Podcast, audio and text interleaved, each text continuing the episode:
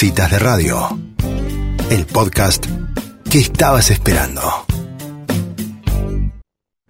Bueno, y está en línea con nosotros Sebastián, Sebastián Inchauspe. Él es apasionado por la innovación, según su definición.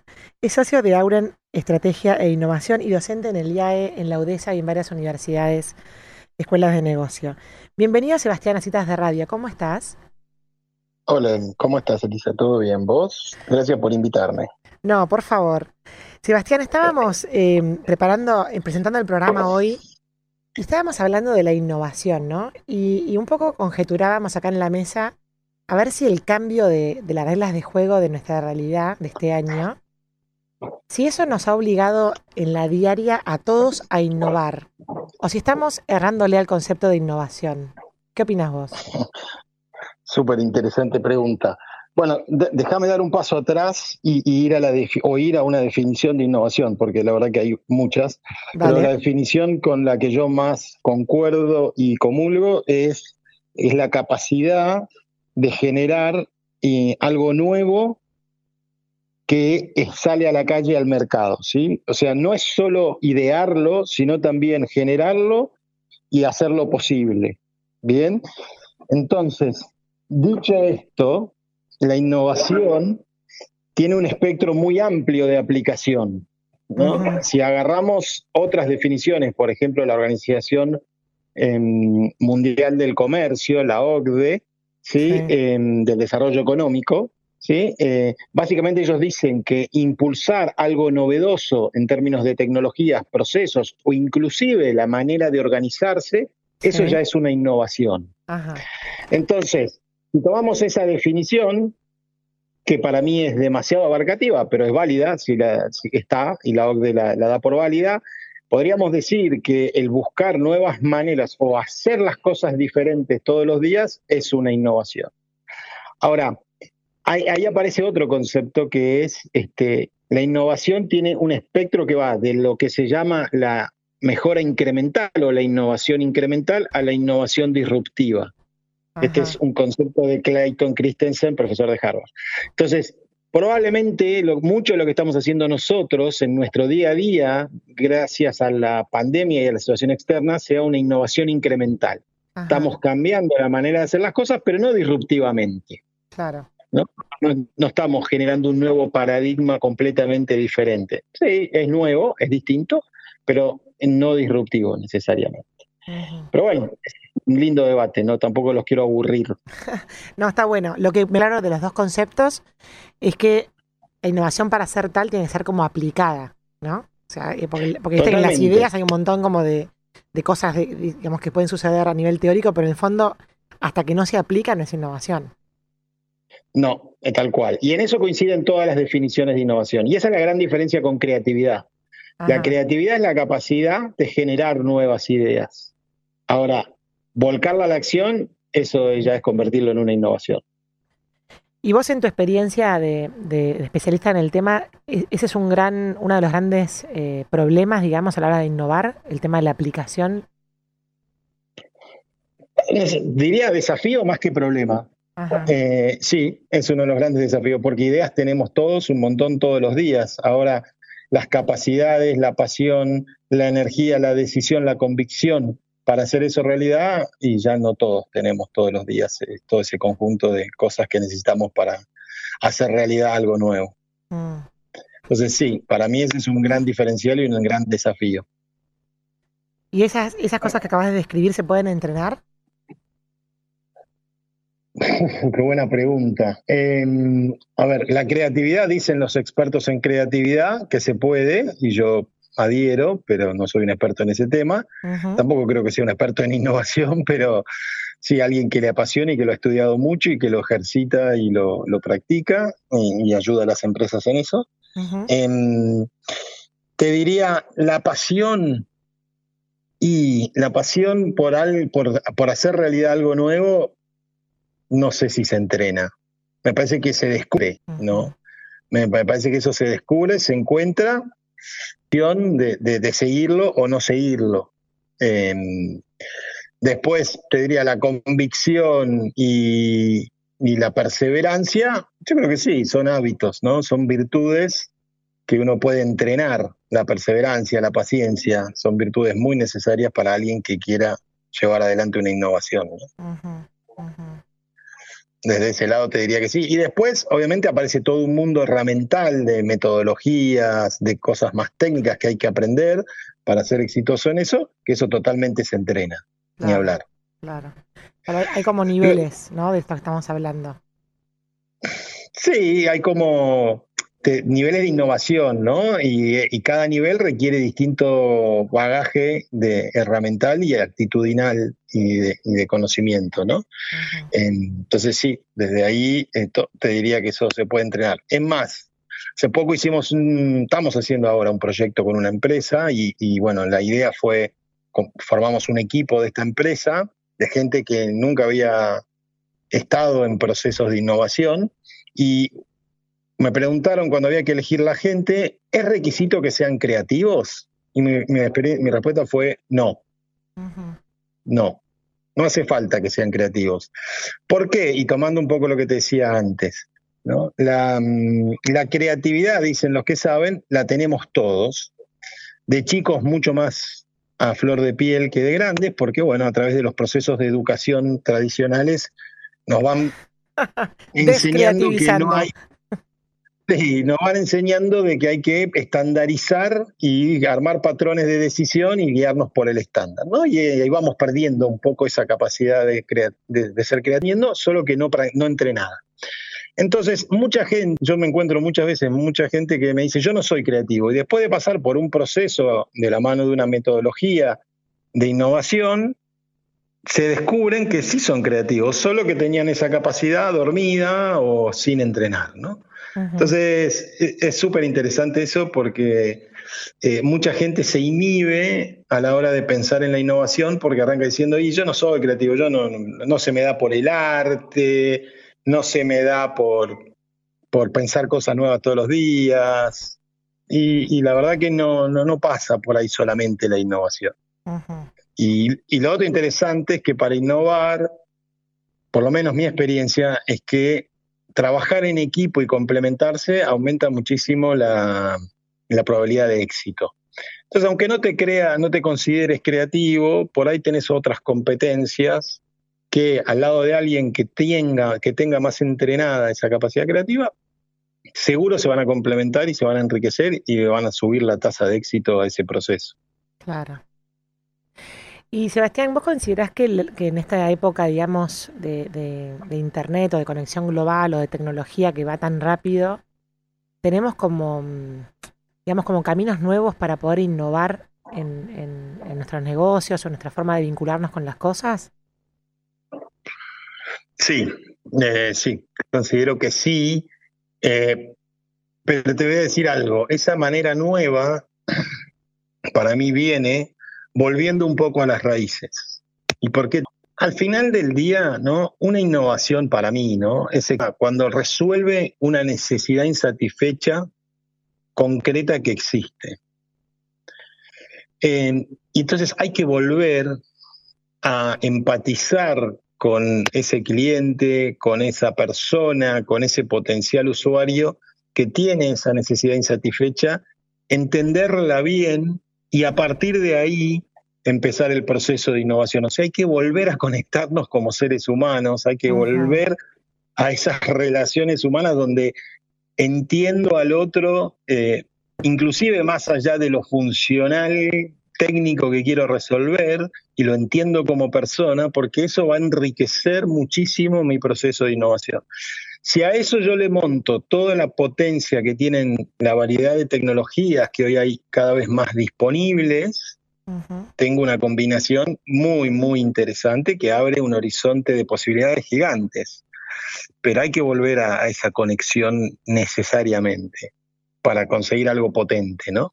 Esa es mi mirada. Por lo menos. Qué interesante lo que decís, Sebastián, porque es un poco lo que sentimos que nos pasa acá en el programa, planteando citas de radio como una que estamos intentando innovar en nuestra forma de vincularnos.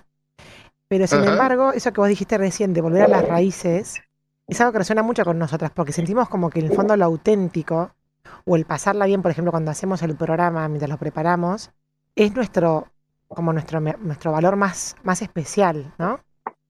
porque creemos que es lo que capta la gente del otro lado del micrófono. Entonces, un poco tomando esta idea, eso lejos de sacarnos de la innovación es como nuestra base, ¿no? Para poder después inventar otras cosas.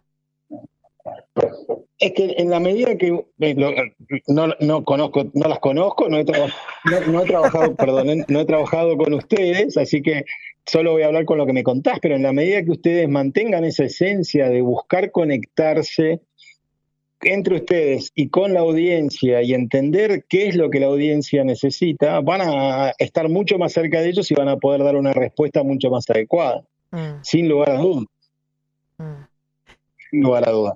Si a eso le suman, ya te digo, un poco de creatividad y seguramente la pasión y la convicción, como las he escuchado en otros programas que le ponen, bueno, tienen una linda receta de innovación en marcha. Buenísimo. Y volviendo un poco, Sebastián, a lo que hablabas de, innovar como la manera de organizarse. ¿Nos querés contar un poquito? Estuve leyendo sobre holacracia, ¿se llama? Una nueva, moda de... ¿Cómo se llama eso?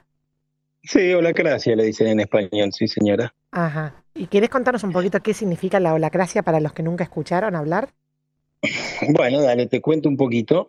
Eh, mira, la holacracia nace de un poco de la necesidad de que de organizar las empresas de forma tal que la gente, que toda la empresa esté pensando y esté cerca de los clientes.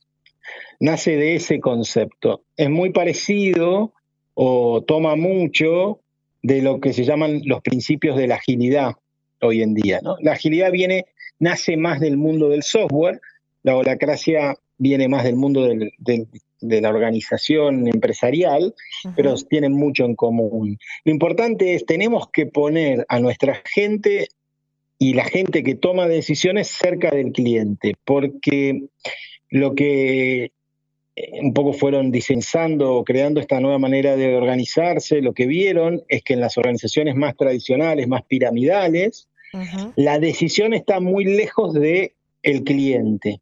Claro, de las bases. Y eso, claro, sí, del, del que está cerca del cliente y por lo tanto del cliente, ni hablar. Entonces, este, ¿qué pasa? Eso genera, por supuesto, demoras en darle respuesta a un cliente y hoy tenemos un usuario, un cliente mucho más exigente en cuanto a velocidad de respuesta, pero además genera un, esfuerzo gigante de, em, de poder hacer llegar la información correcta a quien toma la decisión. ¿no? Pensemos un ratito, no sé, pensemos en la empresa que quieras, ¿no? Es decir, tengo a alguien que está atendiendo un cliente que le plantea un problema y ese alguien no tiene la potestad de tomar una decisión para resolver. Entonces le tiene que hacer un informe a un jefe que tiene 20 como ese, que, esa persona que reportan a él. Entonces ya ese informe tiene que ser resumido, porque no tengo tiempo mm. para entender en profundidad. Pero ese por ahí no tiene la potestad para decir, se lo tiene que elevar a otro que ya no tiene 40 como ese, abajo, o tiene 10, pero que a su vez tienen y así se va armando la pirámide. Y, entonces, cuanto más arriba vas en la, en, la, pirámide, menos tiempo tienen para analizar las decisiones. Entonces, por lo tanto, hay que hacerle informes mucho más cortitos y concretos y certeros. Y bueno, imagínate que lo que llega al, cuando la decisión escala mucho, lo que llega arriba es muy poquito. Entonces, y por supuesto lento. Entonces, muchas veces lo que vuelve es un teléfono descompuesto que no satisface al cliente y tarde. Entonces esta gente dijo, no, vamos a ponernos cerca del cliente. Entonces, básicamente lo que han diseñado es unas organizaciones que, empresas que se organizan en células de trabajo. La célula se autogestiona y tiene autonomía de decisión, tiene autonomía de gestión de presupuesto. Sobre eso hay montado una constitución, porque se llama así, es una constitución que regula los derechos y deberes de todos los roles dentro de esa organización, cómo se van a eh, coordinar las distintas células, qué organismos de gobierno hay en esa organización. Claro. y, bueno, y eso está todo online. Si ustedes entran a Holacracy en inglés con H inicial e Y final.org, eh, tienen. Claro. Sí, está, está, la constitución en línea. Hay una constitución tipo que vos te podés bajar si querés estudiar. Ah, mira eh, vos. Es gracioso porque justo la palabra hola es como el saludo nuestro, como que es verdad, es como saludas a todos, ¿no? Sí, tal cual, es verdad. No lo había pensado así, pero buen punto. Qué pensamiento innovador que tuve, Sebastián, ¿o no? Qué genia, me encantó. Muy bueno, muy bueno. Este, Sebastián, bueno, y la última, una de las de los, nuestros intereses también para, para conversar con vos era que nos contaras los ejemplos de crowdfunding que, que han surgido en, en, estos tiempos, de cómo de repente, por ejemplo, esto que hablamos recién, ¿no? Cómo la tecnología, conectando con lo esencial, se ha convertido, por ejemplo, en un vehículo facilitador de que todos aporten una causa eh, noble, por ejemplo, ¿no? O, que nos des un, un, tu visión sobre, sobre esa forma innovadora de, recaudación de fondos. Está bueno, es interesante. es importante por ahí plantear que esto que vos llamás crowdfunding o financiamiento colectivo eh, tiene por lo menos tres variantes, ¿no? Y son cuatro, eh, algunos toman cuatro, ¿no? Pero uno es, el concepto es que yo necesito financiar algo, y ahora vamos a ver qué, y en vez de ir a buscar a una o dos o cinco, pero a poquitas personas que, o a una empresa que tienen plata para, para eso que quiero financiar, salgo a buscar volumen de gente, mucha gente que me ponga poca plata. Ese sería como el concepto, ¿no? Ese es el concepto de fondo de vuelta, si uno lo piensa, no es nuevo en la humanidad. Claro. Lo que pasa es que la humanidad por ahí empezó por ese lado y después se concentró porque era mucho más eficiente y lo que hizo la tecnología es volvió a hacer eficiente la posibilidad de que muchos ayuden a muchos y con poco cada uno. ¿no? Eh, y, ahí hay este, distintas cosas. Es, es, un poco distinto el modelo si yo lo que quiero es que financien mi emprendimiento y a cambio yo te doy acciones o propiedad sobre mi emprendimiento, y ese es un tipo de, financiamiento colectivo. ¿eh? está regulado por la ley de emprendedores. Eh, después tengo lo que es una causa, como decías vos, noble, un tratamiento, un traslado, mm. lo que sea, ayudar a, alguien que está en una situación eh, en desventajosa socioeconómicamente hablando, en fin, una causa noble la que querramos imaginarnos, donde eso se asemeja, e, es formalmente son donaciones, digamos, ¿no? Solo que a través de plataformas que visibilizan claro. esa Y después tenemos también la posibilidad de financiar proyectos, básicamente a cambio de sentirme bien porque estoy ayudando a alguien a, cumplir su, su, emprendimiento o a que desarrolle su emprendimiento.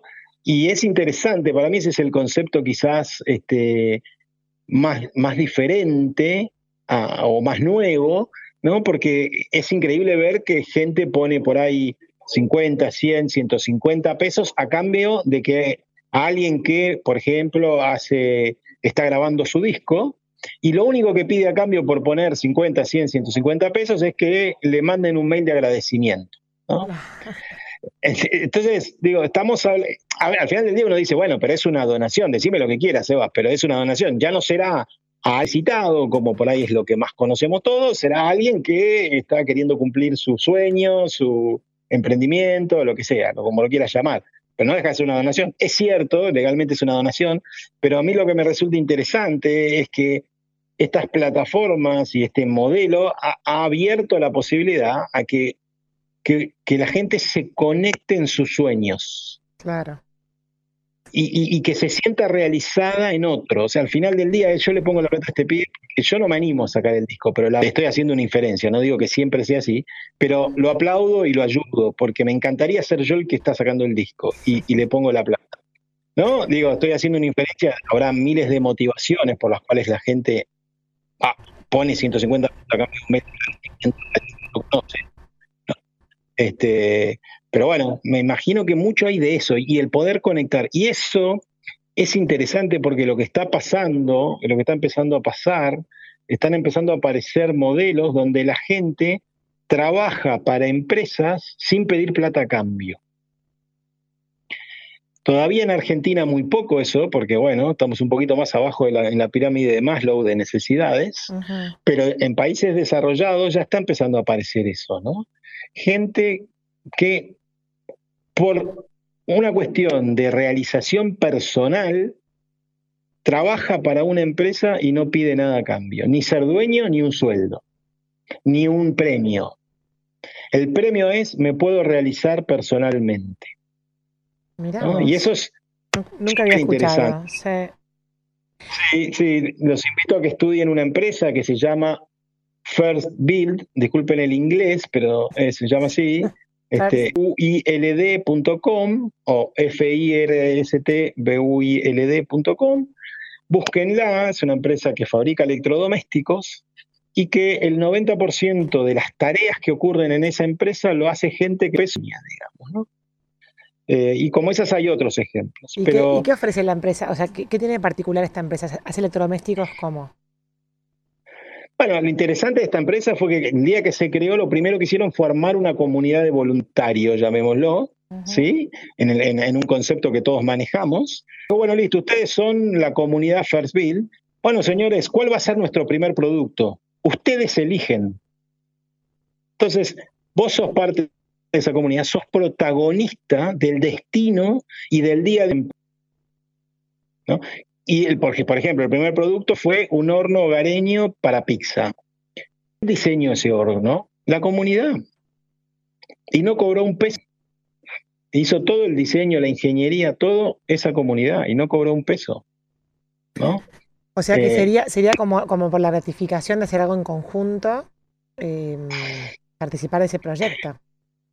Mira, yo, yo, a mí me gusta interpretarlo así. La verdad que no tuve la, tuve la posibilidad de escucharlo a quien lidera esa empresa, pero no tuve la posibilidad de, escuchar gente que participe de esa comunidad. Em, yo me lo, me lo, imagino así, ¿no? Vos sos, yo soy, soy ingeniero industrial. Este, la verdad que descubrí que me gusta el diseño, el diseño de productos. Pero la verdad no estudié diseño industrial, estudié ingeniería y soy cuadrado, no, no, estoy cerca del arte, mm. ¿no? Y ahora que me gustaría empezar a diseñar cosas, y tengo 30 años, o 35 años, o 40 años, ¿cómo hago para empezar a diseñar? Y probablemente me tengo que ir a hacer un curso, si salgo a pedir trabajo me van a decir, está buenísimo tu currículum de ingeniero, pero no sirve de mucho, porque vos de diseño no sabes nada. Con lo mm. cual tenés que empezar como de vuelta. Y yo capaz que a los 35, 40 no quiero o no puedo empezar de vuelta porque ya tengo una estructura familiar o personal que, de la cual no me quiero bajar o no puedo. Y en Fairville tengo la posibilidad de realizarme. Entro como voluntario y al minuto dos estoy diseñando un producto. Nadie me va a preguntar qué currículum tengo, qué estudié y qué hice de mi vida. Lo único que les va a importar es si mi idea agrega valor o no agrega valor. Si agrega valor, la van a tomar. Si no agrega valor, no la van a tomar. Punto. Se acabó. Nadie me va a preguntar mi currículum, ni qué hago, ni cuál es mi profesión. ¿No? Claro, qué bárbaro. Entonces, yo lo veo por ese lado, ¿no? La gente está empezando como, a ver, la gente busca realizar su, realizarse. Y mucha gente no ha estudiado, no ha trabajado de lo que lo realiza no todos tienen la suerte que por ahí tienen ustedes o tengo yo de haber podido elegir trabajar de lo que nos apasiona, de lo que nos gusta. Otros no lo han hecho, no han podido hacerlo, pero en algún momento les pica el bichito y bueno, y estos, estas nuevas maneras de organizarse para mí brindan esas posibilidades ¿no? de realización personal. Bueno, Sebastián, la verdad que súper interesante. Me quedé charlando, pero tenemos un programa que continuar. Em, no te preocupes. Volviendo, volviendo, al, volviendo a eso de que vos financias proyectos para que alguien cumpla su sueño, yo creo que es inspirador. E, es, inspirador para los demás ver a alguien en, su en el camino de su propia realización. Y debe ser por eso por ahí que, esto está, bueno, como una manera innovadora de ayudarnos unos a otros, ¿no? Probablemente sí, la verdad que sí, es, es así, coincido. Bueno, muchísimas gracias Sebastián por estos minutos, disfrutamos muchísimo la conversación. No, muchísimas gracias a ustedes por invitarme. Pehuajó es una ciudad que en la cual me crié. Yo de, un año a cinco años viví en Pehuajó, o, ahí cerca, en Alvariño, unos ah, kilómetros. Así que nada, es una ciudad a la cual le tengo cariño, así que muchas gracias por esta posibilidad. Bueno, muchísimas gracias a vos. Un saludo grande, adiós. Un saludo grande, saludos. Chao. Bueno, y así pasaba Sebastián Inchauspe, socio de estrategia de innovación de Auren, un apasionado por la innovación en el micrófono de citas de radio.